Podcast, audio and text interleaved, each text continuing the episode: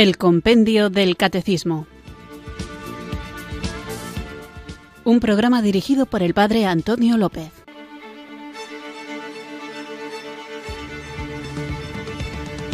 Muy buenas tardes, queridos oyentes de Radio María. Recibido un cariñoso saludo desde Irurzun, en Navarra, quienes sintonizáis una tarde más esta radio que cambia vidas, esta emisora de la Virgen, Radio María, para escuchar el programa El Compendio del Catecismo, nuestro programa diario de formación en el que vamos desglosando, saboreando poco a poco cada una de las preguntas y respuestas que nos ofrece el libro de El Compendio del Catecismo, donde aparece de manera más resumida que en el Catecismo Mayor y en un formato quizá más para vivir y viviéndola en plenitud, con la fuerza que el Espíritu Santo nos concede para hacerlo, ser capaces de compartirla y convertirnos así para el mundo en luz, sal y en alegría, esa chispa de gozo que solamente Jesús puede traer en plenitud al corazón de cada hombre.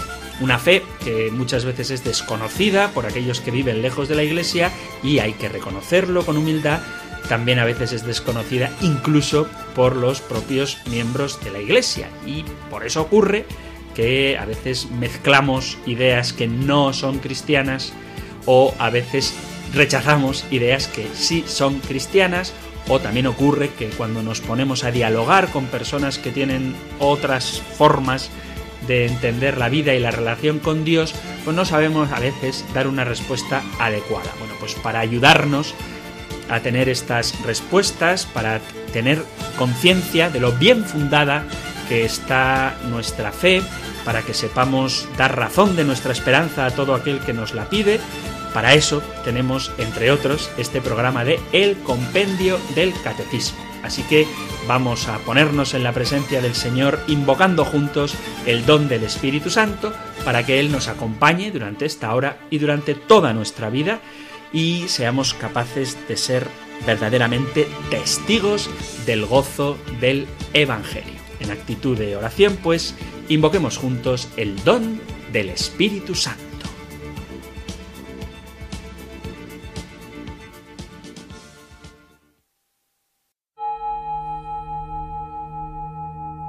Ven Espíritu, ven Espíritu,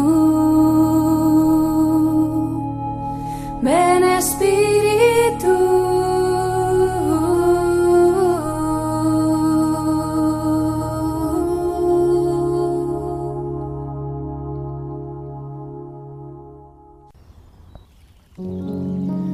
Ven Espíritu Santo Llena mi corazón y mi boca de alabanzas para adorar con el coro de los ángeles a Jesús. Enséñame a contemplarlo con los ojos sencillos de los pastores, a regalarle ofrendas de amor. Toca mi mente y mi corazón para que pueda admirarme feliz ante Dios encarnado, el que me amó tanto hasta hacerse pequeño por mí, para salvarme desde la pequeñez humana. Enséñame a orar, Espíritu Santo, para que pueda adorar a mi Salvador y cantarle a su sencillez divina. Y obra dentro de mí, Espíritu Santo, para que Jesús pueda nacer en mi vida, para que pueda nacer en mi casa, para que ilumine todo con su presencia. Que cada día pueda renacer muchas cosas buenas en mí. Renuévalo todo con tu gracia, Espíritu de Santidad. Toma toda mi existencia. Amén.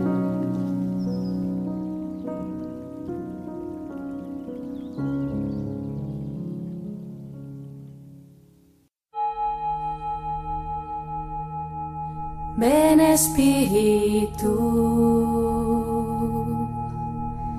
ven Espíritu, ven Espíritu.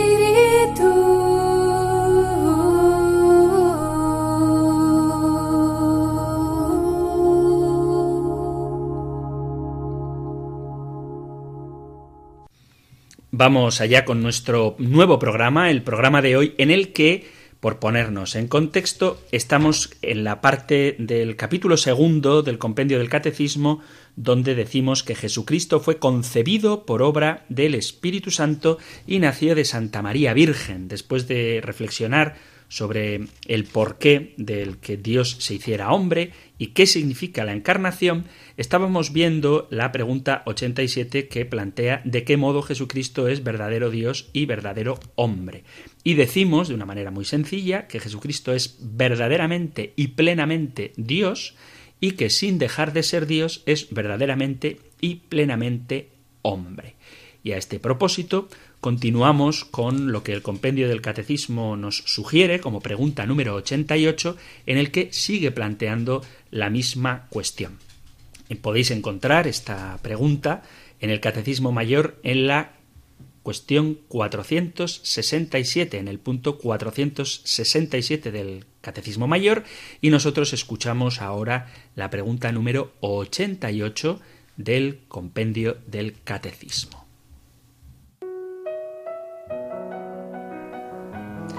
¿Qué enseña a este propósito el concilio de Calcedonia del año 451?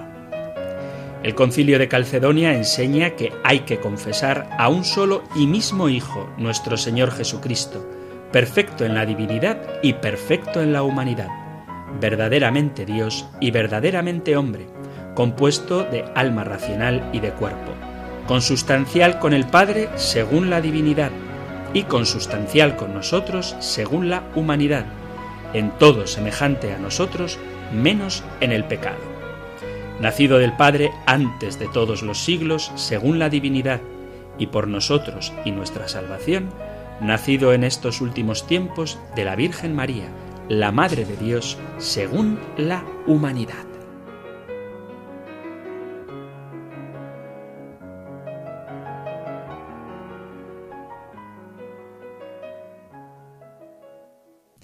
Esto es lo que nos dice la pregunta y la respuesta número 88 y como podéis comprobar si estáis enganchados al programa y escuchasteis también el programa anterior con la pregunta 87 que plantea de qué modo Jesucristo es verdadero Dios y verdadero hombre, vemos que el tema es exactamente el mismo, solo que ahora especifica la doctrina del concilio de Calcedonia. Esto que a veces vuelvo a repetir una idea que alguna vez he mencionado, a veces cuando uno estudia los concilios parece que esto es un poco denso, que es un poco rollo, pero sin embargo es gracias a ellos que se clarifica la doctrina de la Iglesia. Mirad, hay gente dentro de la Iglesia Católica que parece que no le gusta mucho el tema de polemizar, que quiere que todos nos llevemos bien y que por lo tanto hay que evitar confrontar ideas y buscar únicamente aquello que nos une más que lo que nos separa. Y aunque estoy de acuerdo en que buscar lo que nos une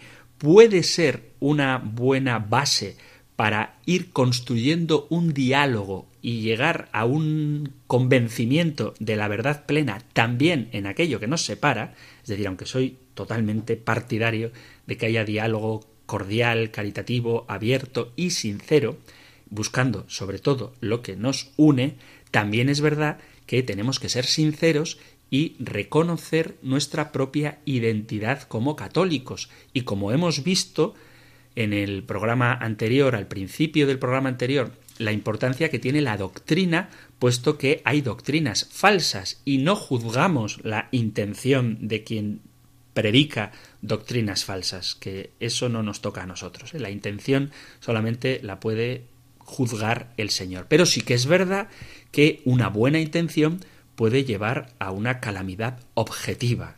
O sea, que tú puedes con buena intención hacer algo malo. Tú puedes con buena intención darle, por ejemplo, un trozo de pan a un niño con buena intención, pero a lo mejor el niño es celíaco y le hace daño. Tu intención es buena, pero lo que has hecho, aunque tu intención sea buena, está produciendo, está provocando un mal en aquel que recibe tu obra bien intencionada. Bueno, pues este es lo que muchas veces puede ocurrir cuando nos ponemos a dialogar con personas que con muy buena intención hablan de Jesucristo, pero hablan de una manera equivocada. Y por eso tenemos que tomar conciencia de que polemizar o debatir o discutir, si queréis, no es una falta de caridad, sino más bien al contrario. El propio Jesús discutía con los fariseos y el propio Jesús tiene un debate también con los saduceos y San Pablo es un gran polemista y las realidades de la Iglesia han ido creciendo muchas veces cuando se han visto obligadas a enfrentarse a doctrinas falsas. Así pues, cada uno de los concilios, todos los concilios, menos el Concilio Vaticano II, pero todos los concilios se han convocado precisamente para salir al frente de doctrinas equivocadas. Así pues, por ejemplo, el concilio de Nicea se convocó contra el arrianismo, el de Constantinopla contra las doctrinas de Eusebio de Nicomedia, el de Constantinopla también contra el apolinarismo, el concilio de Éfeso contra Nestorio y el concilio de Calcedonia pues contra Eutiques y todos aquellos que negaban la humanidad y la divinidad de Jesucristo. Como dice el concilio de Calcedonia, siguiendo pues a los santos padres, todos a una voz enseñamos que ha de confesarse a un solo y el mismo Hijo, nuestro Señor Jesucristo, que es perfecto en la divinidad y perfecto en la humanidad, verdadero Dios y también verdadero hombre, de alma racional y cuerpo, consustancial con el Padre en cuanto a la divinidad y consustancial con nosotros en cuanto a la humanidad, semejante en todo a nosotros menos en el pecado, engendrado del Padre antes de todos los siglos en cuanto a la divinidad y en los últimos días por nosotros y por nuestra salvación, engendrado de María Virgen, Madre de Dios en cuanto a la humanidad, uno y el mismo Cristo, Hijo, Señor unigénito, que debe ser reconocido en dos naturalezas, sin confusión, sin cambio, sin división, sin separación, en modo alguno borrada la diferencia de naturaleza por causa de la unión, sino conservando más bien cada naturaleza su propiedad y concurriendo en una sola persona y en una sola subsistencia, no separado o dividido en dos personas, sino uno y el mismo Hijo, el unigénito, el Verbo, el Señor Jesucristo, como los profetas desde el principio han declarado, concerniente a Él, y el Señor Jesucristo mismo nos ha enseñado, y el credo de los santos apóstoles nos ha alcanzado. Entonces, como veis, esta fórmula deja clara la perfecta humanidad de Jesús, su perfecta divinidad, que ambas ni se mezclan ni se confunden y no pierde ninguna de las facultades ni de su humanidad por la divinidad, ni de su divinidad por la humanidad. Bien, esto que suena así en un lenguaje un poquito teológico y puede ser complicado, tiene luego muchas repercusiones prácticas a la hora de entender la obra y la vida, la persona y la misión de Jesucristo. Y por eso, en el programa anterior, hacía una especie de diccionario, de abecedario de herejías en las que unas o niegan su humanidad, otras niegan su divinidad. Y veréis que en la vida práctica todas estas herejías están muy presentes de una u otra manera. Así que voy a continuar, si os parece bien, con esa especie de abecedario, pero antes os recuerdo muy rápidamente qué es lo que habíamos visto. Voy a hacer el resumen rápido de lo que hemos visto. Nos quedábamos en la letra E, si no me falla la memoria, y cada una de estas herejías va a ir acompañada de la doctrina real y de una pequeña cita bíblica. Seguro que para cada una de ellas hay más de una cita bíblica, pero como quiero terminar hoy este punto con este punto del abecedario, pues vamos a ir un poquito rápido. Así que os recuerdo, queridos oyentes, que habíamos visto el adopcionismo, que dice que Jesús nació como hombre y fue adoptado por Dios, sin embargo Jesús es el Hijo eterno de Dios, habíamos visto que el anticristo es aquella persona que niega que Jesucristo sea hecho carne, hay que afirmar la verdad de la persona y de la obra de Jesucristo. Vimos el apolinarismo, que afirma que Jesús tiene un cuerpo humano, pero fue la naturaleza divina la que operó en su mente y en su espíritu, y sin embargo Jesús tiene una naturaleza humana y una naturaleza divina, como acabo de citar, en el concilio de Calcedonia se dictó así. Sabemos también lo que es la apostasía, es confesar a Cristo y luego negarlo.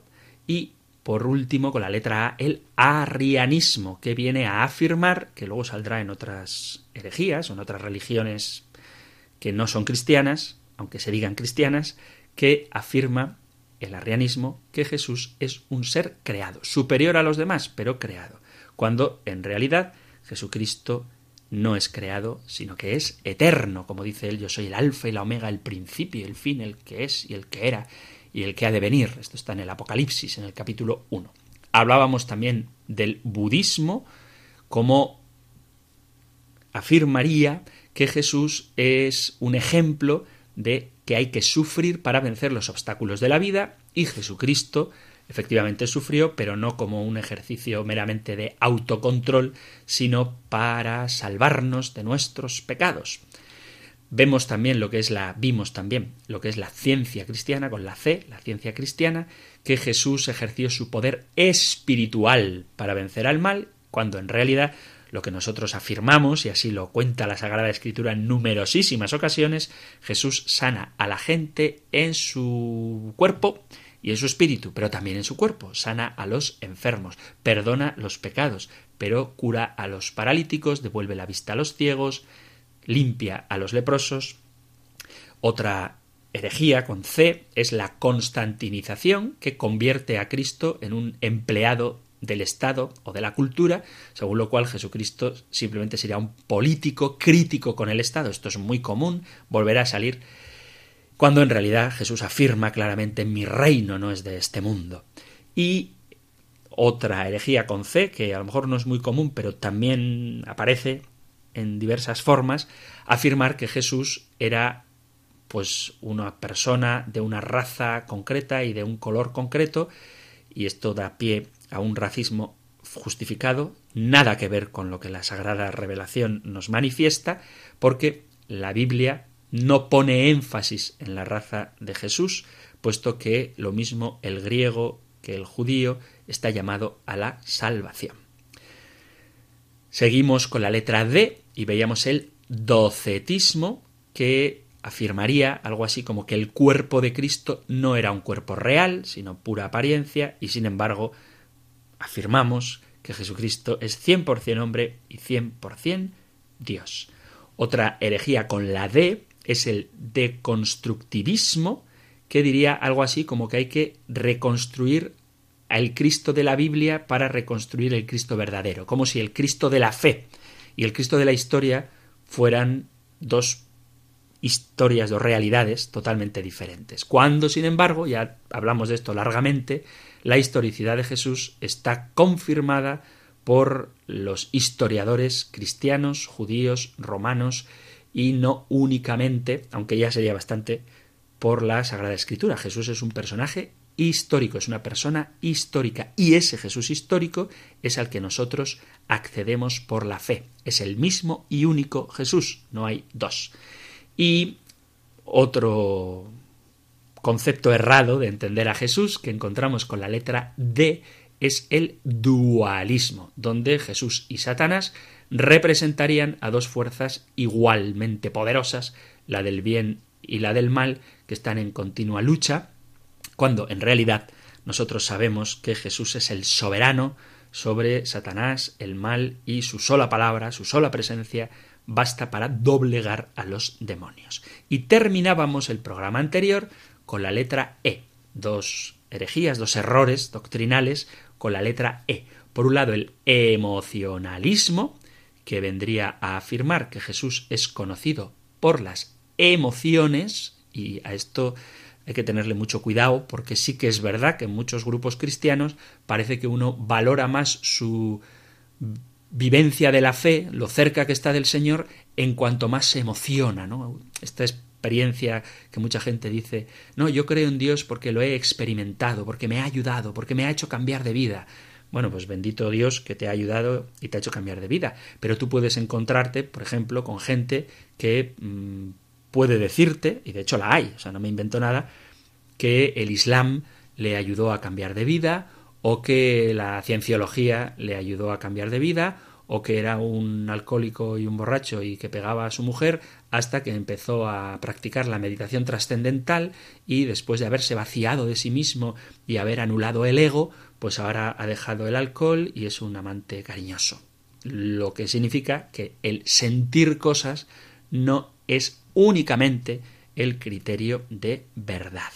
Entonces, nosotros creemos que la fe entra, como dice San Pablo a los romanos, por la predicación, no por la emoción. Ojo, que no estoy diciendo que emocionarse sea malo. De hecho, ojalá que implicáramos más nuestra afectividad en nuestra vida de fe. Pero no podemos fundamentar nuestra vida de fe únicamente en la emotividad. Y la última que veíamos con la letra E es el existencialismo. Lo llamo así porque es con la letra E, pero vendría a decir algo así como que Jesús es un ejemplo de cómo debemos vivir. Él nos da un ejemplo, Él es el ejemplo, el modelo que tenemos que seguir, pero sin embargo, la verdad de la fe católica afirma que Jesús ciertamente es un ejemplo de cómo debemos vivir. De hecho, aparecía en el compendio del catecismo cuando veíamos por qué el Hijo de Dios se hizo hombre, pregunta 85, para reconciliarnos a nosotros pecadores con Dios, para darnos a conocer su amor infinito, ser nuestro modelo de santidad y hacernos partícipes de la naturaleza divina. Pero el ser modelo de santidad es una de las razones, no la única. ¿Por qué? Además de para ser nuestro modelo, como dice el punto, la pregunta 85 del compendio, Jesús se ha hecho hombre para reconciliarnos a nosotros pecadores con Dios, para manifestar y darnos a conocer su amor infinito, y para hacernos partícipes de su vida divina, de su naturaleza divina. O sea, no únicamente para dar ejemplo. Por eso hay que tener mucho cuidado cuando hablamos de Jesús como nuestro modelo. Es nuestro modelo, pero es un modelo que no simplemente sirve para que lo imitemos, sino que su obra ha realizado un cambio de la relación del hombre con Dios y del hombre consigo mismo porque nos hace participar de su naturaleza divina. Bueno, pues esto es lo que veíamos en el programa anterior hasta la letra E y seguimos con nuestro particular diccionario o abecedario de herejías o de discrepancias que, como digo, no es que tenga un valor doctrinal esto, porque veis que estoy metiendo ahí, por ejemplo, el budismo,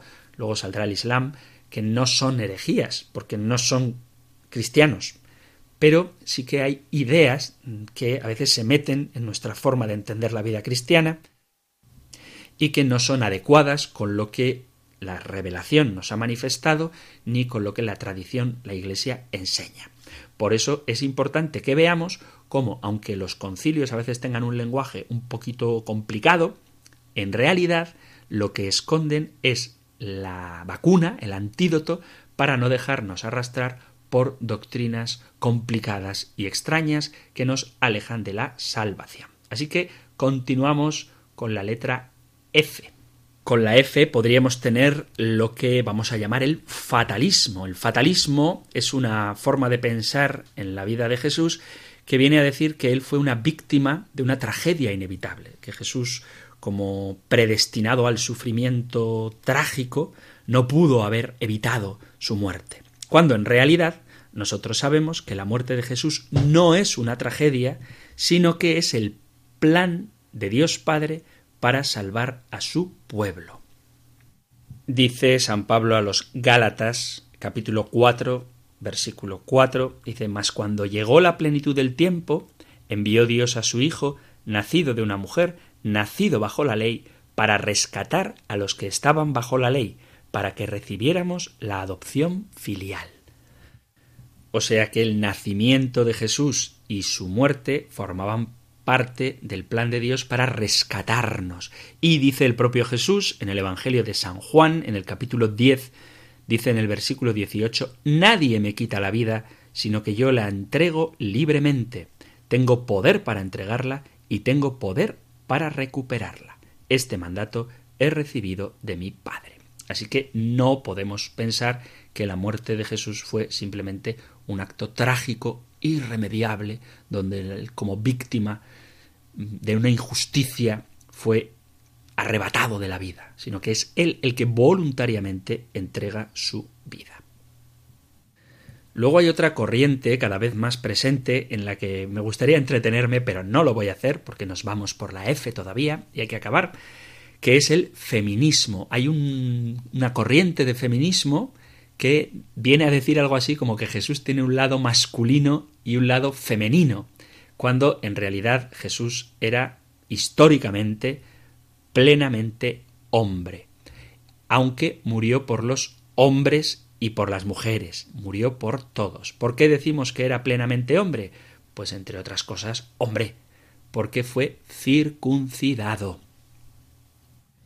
Así nos lo dice el Evangelio de Lucas en el capítulo 2, versículo 21. Cuando se cumplieron los ocho días para circuncidar al niño, lo pusieron por nombre Jesús, como lo había llamado el ángel antes de su concepción y que vino a morir por hombres y mujeres, lo podemos leer, por ejemplo, en la carta a los Gálatas, en el capítulo 3, versículo 26, leo, Pues todos sois hijos de Dios por la fe en Jesús.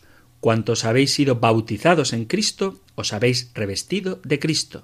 No hay judío y griego, esclavo y libre, hombre y mujer, porque todos vosotros sois uno en Cristo habría mucho que decir sobre esto del feminismo, pero negar la varonilidad, no sé, la virilidad, o sea, que Jesús era un hombre, un varón, es negar su humanidad. Lo mismo que el fatalismo, que esto es lo que quería hacer, que se me olvidaba, el fatalismo niega su divinidad. Y ahora otra herejía muy común, sobre todo entre algunas de las corrientes no católicas es el fideísmo. El fideísmo viene a decir que la fe y las obras no tienen nada que ver, que basta solo con la fe y nada más. Con creer en Jesús es suficiente. Son muchísimos los textos en los que se nos afirma que esto no es verdad, que se nos va a juzgar por nuestras obras, pero sin duda el pasaje más claro es el de la carta del apóstol Santiago en el capítulo 2, versículo 17. Leo desde el versículo 14. Carta de Santiago, capítulo 2, versículo 14. ¿De qué le sirve a uno, hermanos míos, decir que tiene fe si no tiene obras? ¿Podrá acaso salvarlo esa fe? Si un hermano o una hermana andan desnudos y faltos de alimento diario, y uno de vosotros les dice, id en paz, abrigaos y saciaos, pero no les da lo necesario para el cuerpo, ¿de qué les sirve? Así también la fe, si no tiene obras, está muerta por dentro. Pero alguno dirá, tú tienes fe y yo tengo obras. Muéstrame esa fe tuya sin las obras, y yo con mis obras te mostraré la fe. Tú crees que hay un solo Dios. Haces bien. Hasta los demonios lo creen y tiemblan. ¿Quieres enterarte, insensato, de que la fe sin las obras es inútil? Esto dice la carta del apóstol Santiago. O sea que más clara no puede ser. Pero hay todavía gente, incluso entre católicos, que ni practican los sacramentos, ni las obras de caridad, ni hacen oración, pero están convencidos de que se salvarán porque tienen fe. Bueno, pues no te das cuenta, quieres enterarte, dice así, quieres enterarte insensato de que la fe sin las obras es inútil, capítulo 2, versículo 20 de la carta del apóstol Santiago.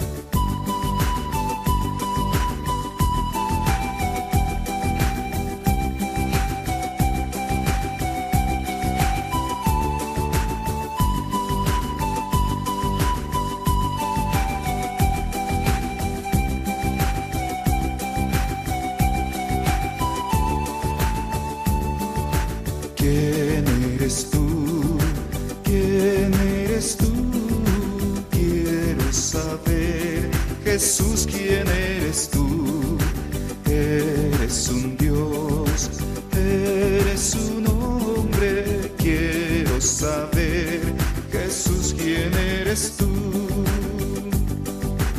Eres inmenso y cabes en la cuna.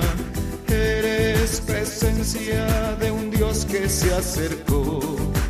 Eres misterio y quieres que te toque. Eres la gloria y sufres como yo.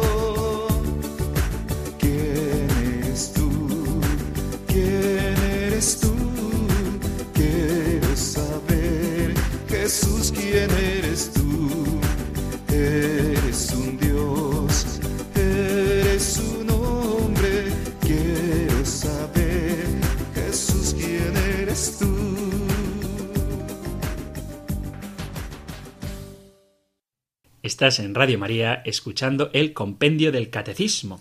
¿Quién eres tú? Es una de las canciones que yo recuerdo que de pequeñito es una de las primeras que aprendí junto con Ven con nosotros a caminar de a la Virgen María. Son dos recuerdos de infancia que tengo y precisamente para que veamos esa especie de paradoja que se produce entre la divinidad y la humanidad de Jesucristo, pues esta canción viene muy bien. Así que continuamos con nuestro programa.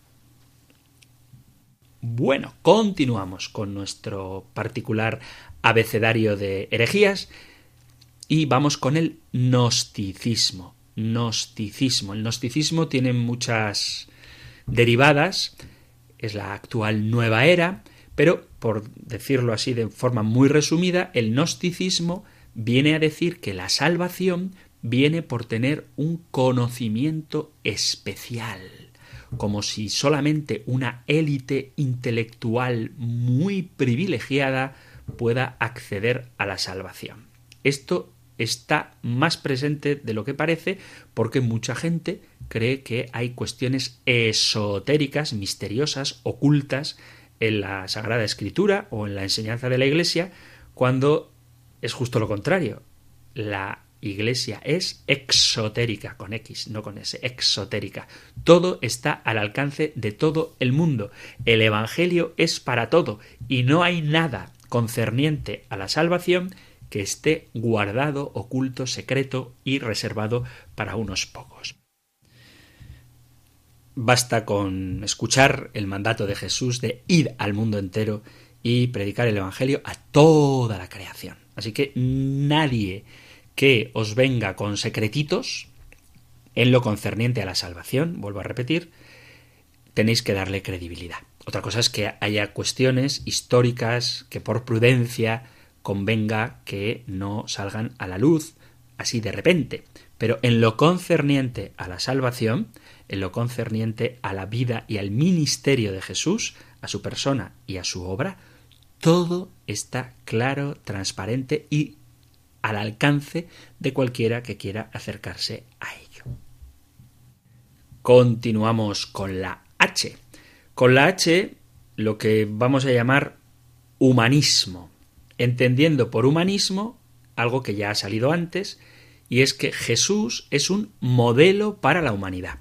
Y a veces se equipara, seguro que muchos de vosotros habéis experimentado esto, a Jesucristo como un maestro a la altura, agarraos al asiento o poneos cómodos para no echaros para atrás, a la altura pues de Buda, de Gandhi o de el Che Guevara. En fin, cuando se hacen este tipo de comparaciones, aparte de manifestar una gravísima ignorancia histórica, estamos manifestando también una carencia de contenido teológico, porque nosotros no encontramos en Jesús solo un modelo, vuelvo a repetir una idea que ha salido hace poco, sino que encontramos en él a nuestro Señor y Salvador.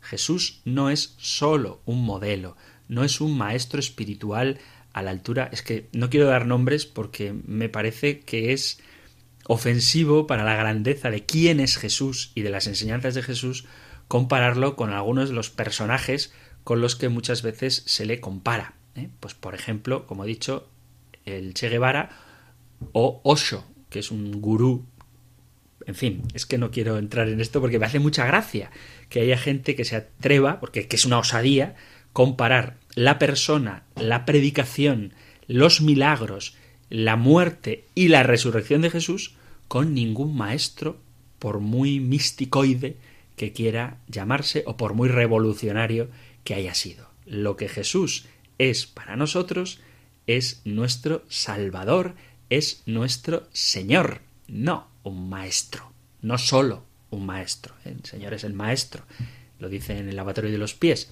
pero es sobre todo nuestro Señor y Salvador. Quienes lo ven como un, un modelo, obviamente, están negando su divinidad.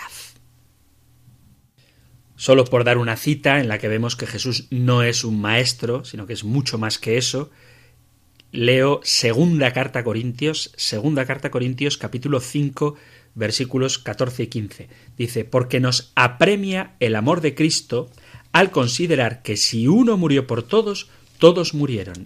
Y Cristo murió por todos para que los que viven ya no vivan para sí mismo, sino para el que murió y resucitó por ellos. Es nuestro Señor, es nuestro Salvador. Otra desviación doctrinal que también vemos a menudo, voy con la letra I, sería la idolatría. La idolatría viene a confundir a Jesús con imágenes de Jesús. Esto en la Iglesia Católica nos acusan mucho de idolatría, los no católicos, y por supuesto que es bueno, es recomendabilísimo y es genial que tengamos imágenes en nuestra casa, imágenes de Jesús, de la Virgen y de los santos. Es fantástico que les pongamos velas, flores y que nos pongamos delante de ellas a rezar a Dios. Pero también hay que reconocer que existe un peligro real, existe este peligro de confundir las imágenes que representan a Jesús con el propio Jesús hay un peligro de idolatría. No que tener imágenes sea idolatría, pero sí que existe el peligro de convertir las imágenes en ídolos. Y esto hay que tener bastante cuidado con ello. Mirad, cuando en el libro de los números Dios manda a Moisés hacer una serpiente de bronce, tenemos en esta en este episodio, en este pasaje, tenemos un buen argumento a cómo Dios no prohíbe las imágenes. ¿Vale? Dios no prohíbe las imágenes. Pero también hay que recordar que la imagen de la serpiente que Dios mandó hacer a Moisés, el mismo Dios mandó luego destruirla. Porque lo que era correcto, luego se convirtió en una desviación. Os leo primero el capítulo 21 del libro de los números, donde dice, capítulo 21 desde el versículo 4. Desde el monte Or se encaminaron hacia el mar de Suf, rodeando el territorio de Edón. El pueblo se cansó de caminar y habló contra Dios y contra Moisés. ¿Por qué nos has sacado de Egipto para morir en el desierto? No tenemos ni pan ni agua y nos dan náuseas ese pan sin sustancia. El Señor envió contra el pueblo serpientes abrasadoras que los mordían y murieron muchos hijos de Israel. Entonces el pueblo acudió a Moisés diciendo Hemos pecado hablando contra el Señor y contra ti.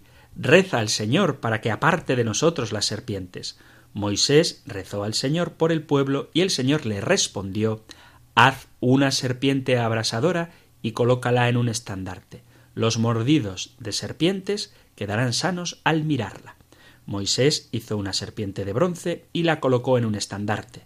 Cuando una serpiente mordía a alguien, éste miraba a la serpiente de bronce y salvaba la vida. Así que vemos cómo el Señor manda hacer una imagen de una serpiente para que quien es mordido por una serpiente de verdad mire esa imagen y quede sanado.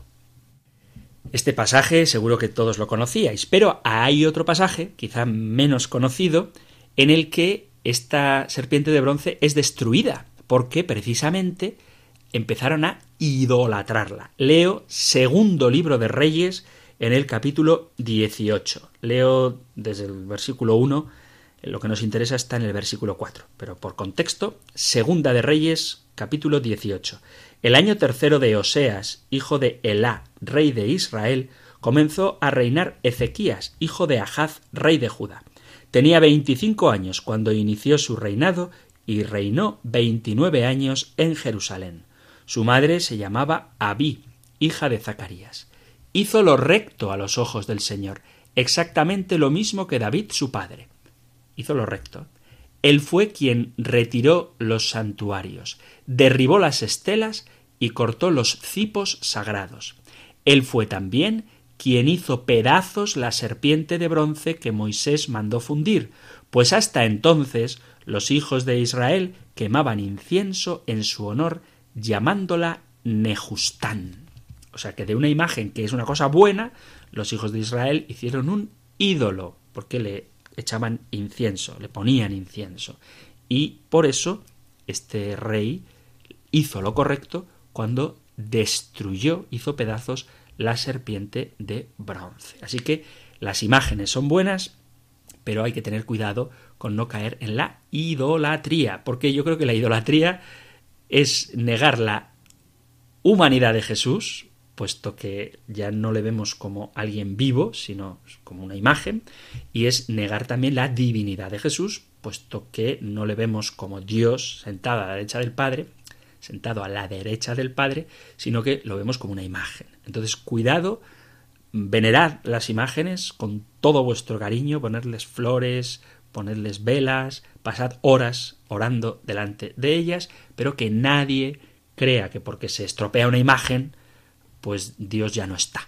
Esto lo digo por una experiencia personal de gente, no voy a dar el nombre concreto, ¿vale? Para que no sea que me oigan y se sientan mal, pero que dicen, yo no creo en Dios, pero sí creo en tal imagen. Esto entre personas racionales. Es absurdo esto.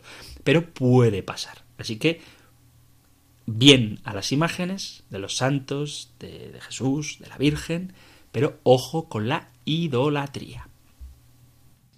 Y también con la I querría hacer una pequeña alusión al Islam, que considera a Jesús en gran estima. El Islam tiene un buen concepto de Jesús, pero piensan que es un profeta verdadero, un auténtico profeta. Porque esto es una desviación de lo que la Iglesia enseña porque nosotros afirmamos que Jesús, además de ser el profeta, es Dios y ha ofrecido su propia vida en sacrificio por nuestra salvación. Entonces el Islam, en este sentido, es arriano, considera a Jesús como criatura. Sin embargo, nosotros afirmamos que Jesús es verdaderamente Dios.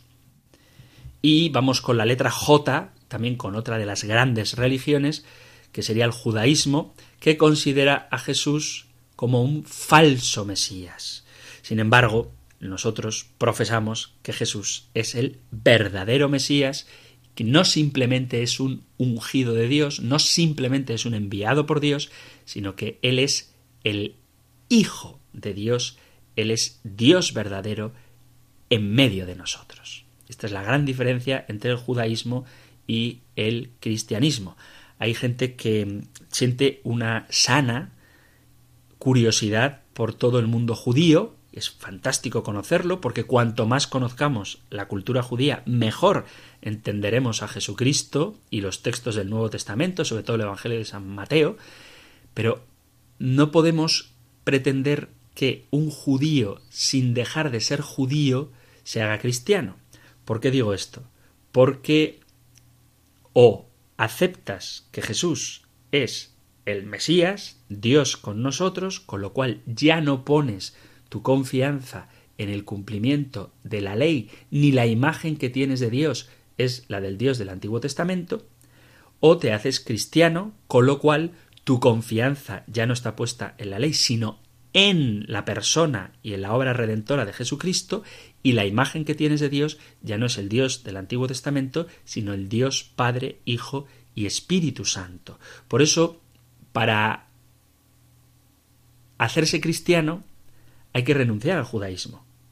Lo mismo, es decir, no se puede compatibilizar el cristianismo con el judaísmo, aunque tengan muchas cosas en común, aunque de hecho el cristianismo solo se entienda plenamente desde el judaísmo, para conocer todo lo que Jesús ha hecho hay que conocer el Antiguo Testamento, ya hemos hablado largamente de la relación entre Antiguo y Nuevo Testamento, no se puede seguir aceptando la ley de Moisés y aceptando la ley de Jesucristo. Porque hay elementos entre ellas que son incompatibles. Como, vuelvo a repetir, ¿cómo te salvas? Cumpliendo la ley, eso dicen los judíos. ¿Cómo te salvan? Aceptando a Jesucristo como Señor y viviendo como si Él fuera tu Señor, no solo con la frase. Eso decimos los cristianos. ¿Quién es Dios? Pues Dios es el Dios que se manifestó a Abraham, Isaac y Jacob, dicen los judíos. Está muy bien pero ese Dios se ha manifestado plenamente en Jesucristo como una trinidad de personas. Entonces hay incompatibilidades que son irreconciliables entre judíos y cristianos. Aunque también es verdad que hay elementos en común, pero falta aceptar que Jesús es el Mesías.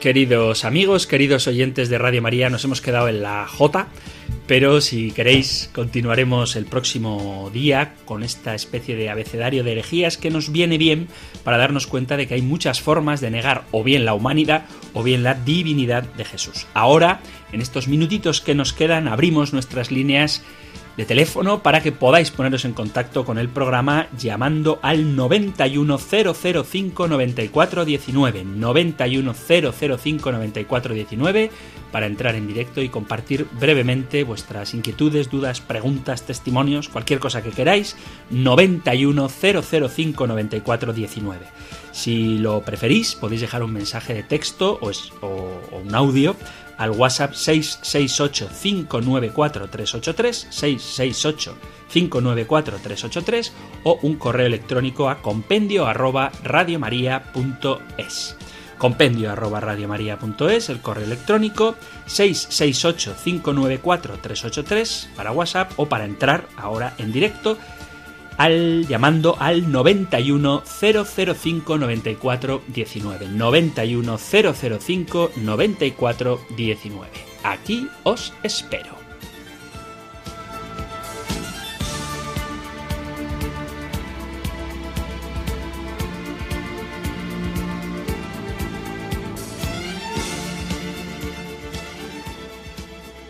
Queridos amigos, queridos oyentes de Radio María, ya tenéis abierto para recibir vuestras llamadas el 91005 9419 91005 9419.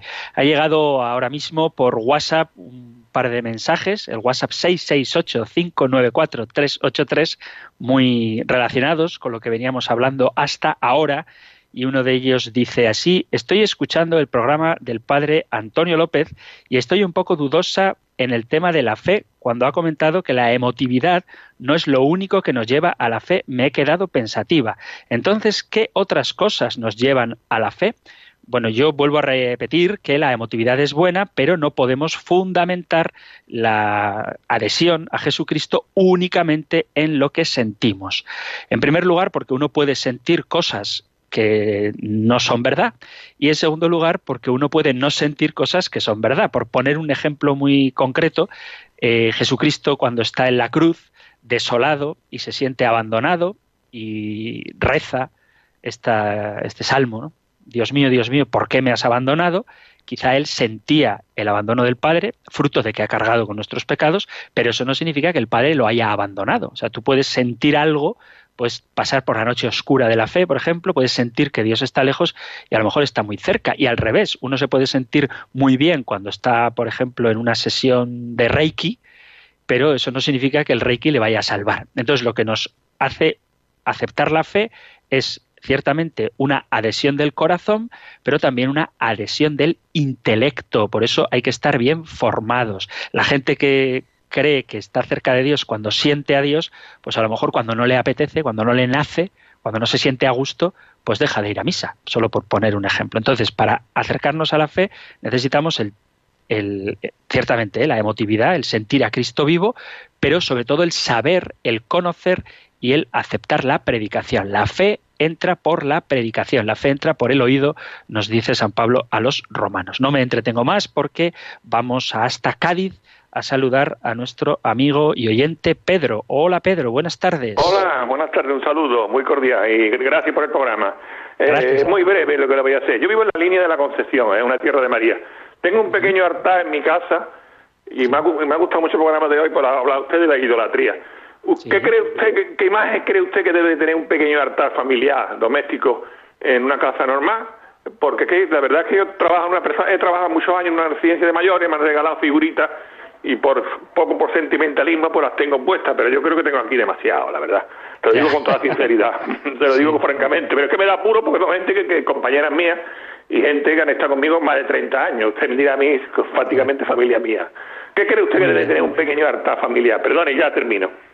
Vale, pues muy bien, Pedro. Me parece muy práctica tu pregunta. Yo, sinceramente, te diría que si te cabe todo, pues lo tengas todo, si te cabe, si te cabe.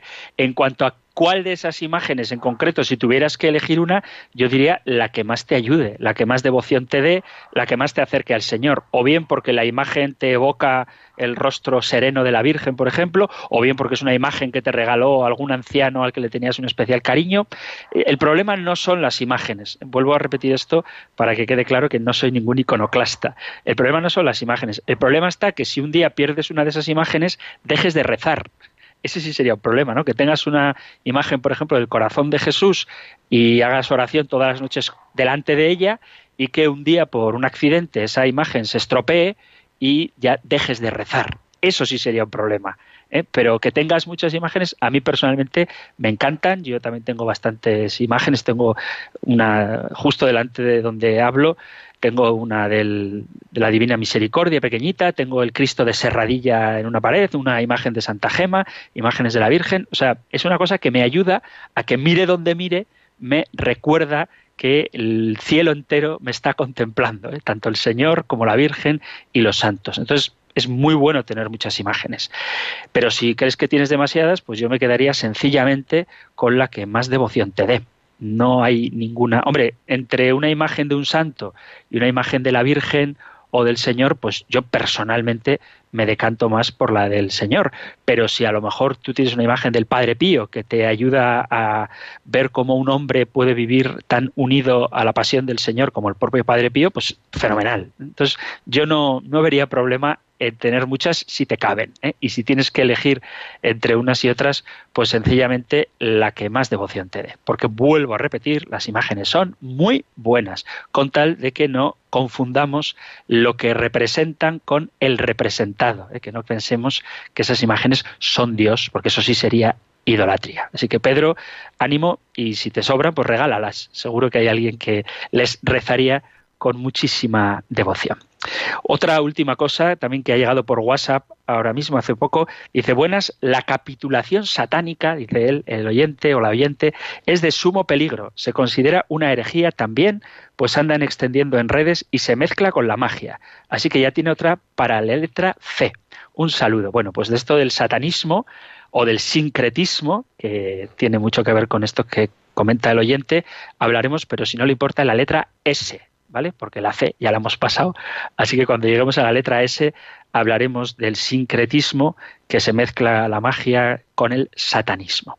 Muy bien, queridos amigos, queridos oyentes, gracias por vuestra participación en el programa, que siempre se agradece muchísimo y enriquece este espacio.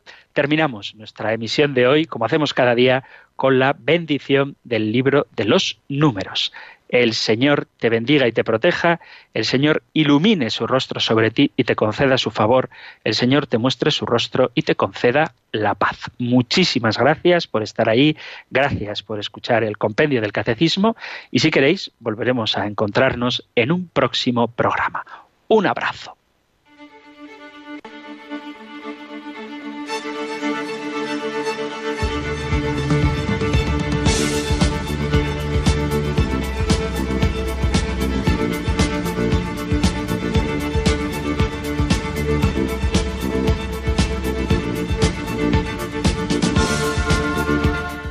El Compendio del Catecismo. Un programa dirigido por el Padre Antonio López.